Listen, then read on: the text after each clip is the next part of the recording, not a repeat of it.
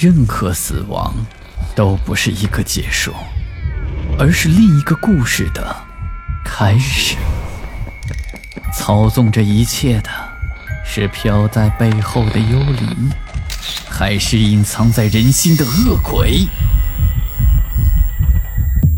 欢迎来到霸天鬼话。晚上好。今天霸天给大家带来的故事叫做《诡异的别墅》。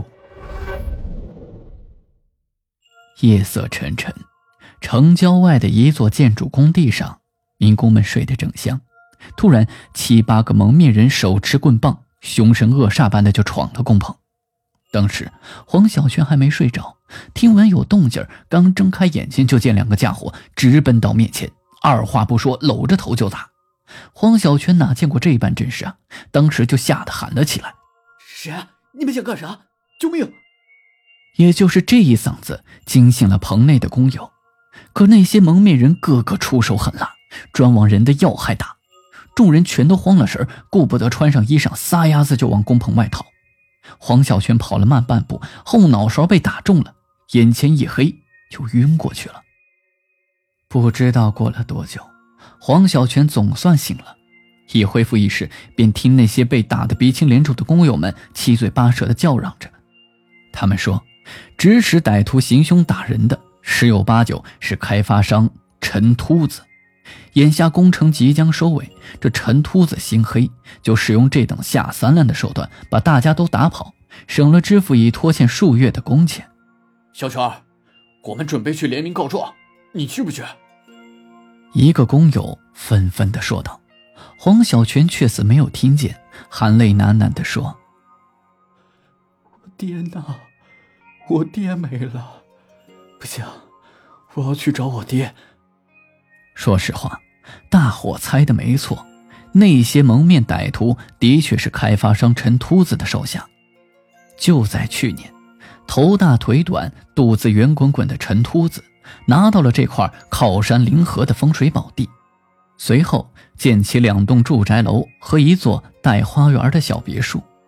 见民工天天追着讨薪，烦不胜烦，就故技重施，打跑一批，再雇一批。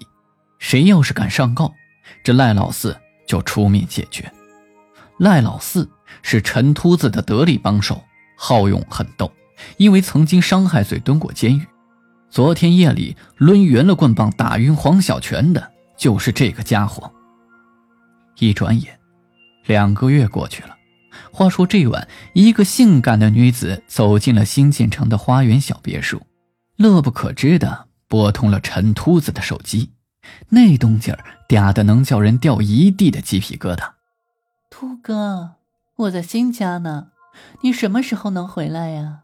哎呀，好好好，娇娇。等我，马上就到了。我不等你，还能等鬼呀？好了，我先去洗澡了，等你哦。这个女子名叫林娇，至于她的身份，不用明言，想必大伙也能猜出个八九不离十。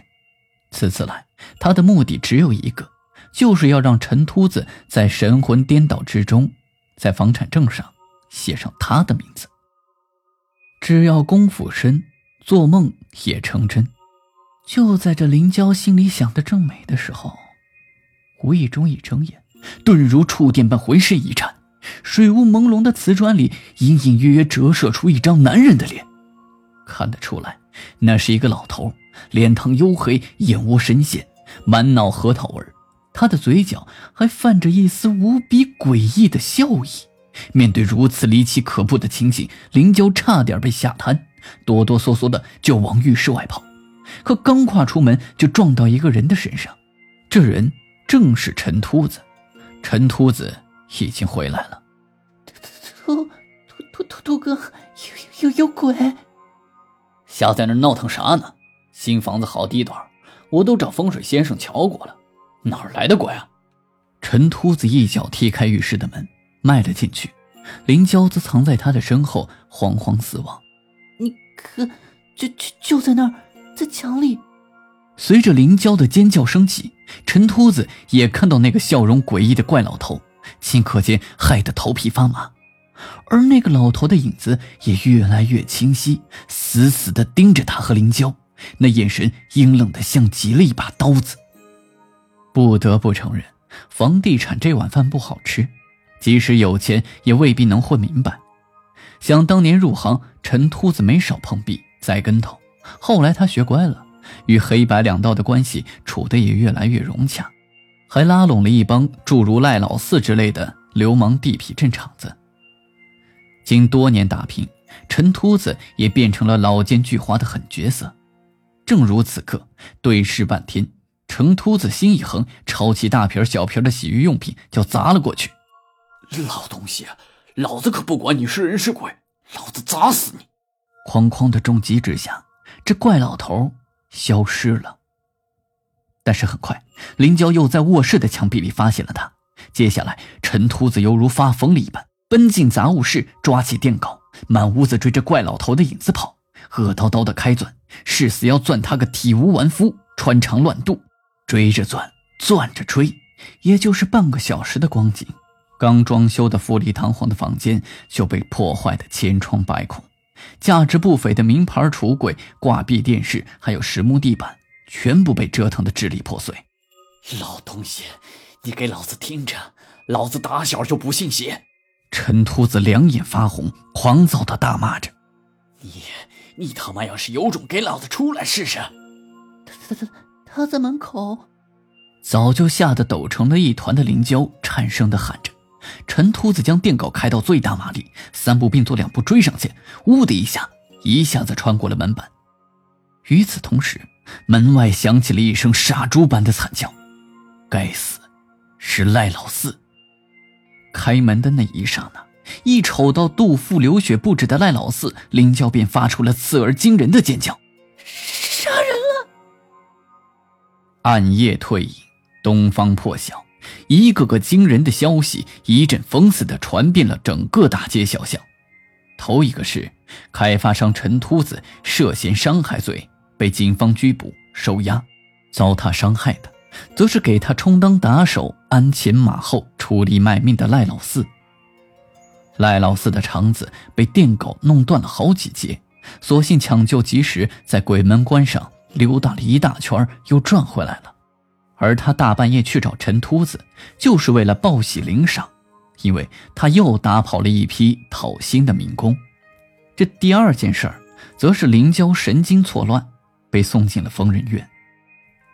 这个不可思议的故事，是我去精神病院看望身为大夫的朋友，从他的病人林娇娇咋咋呼呼、语无伦次的诉说中给梳理出来的。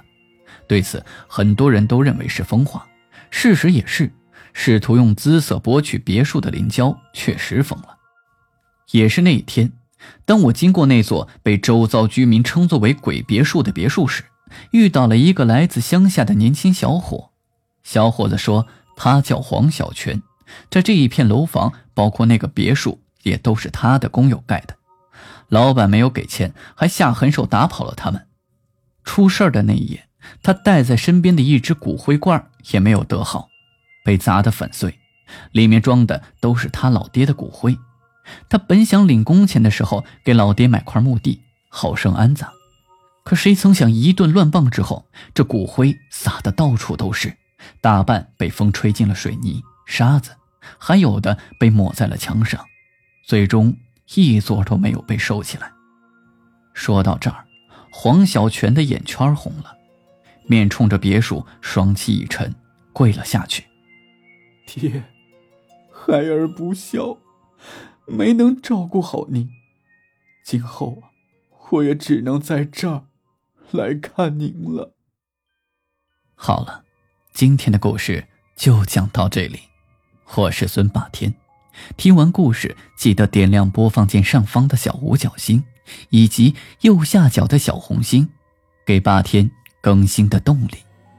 午夜论奇案，民间言怪谈，这里是霸天鬼话，我们下期再见。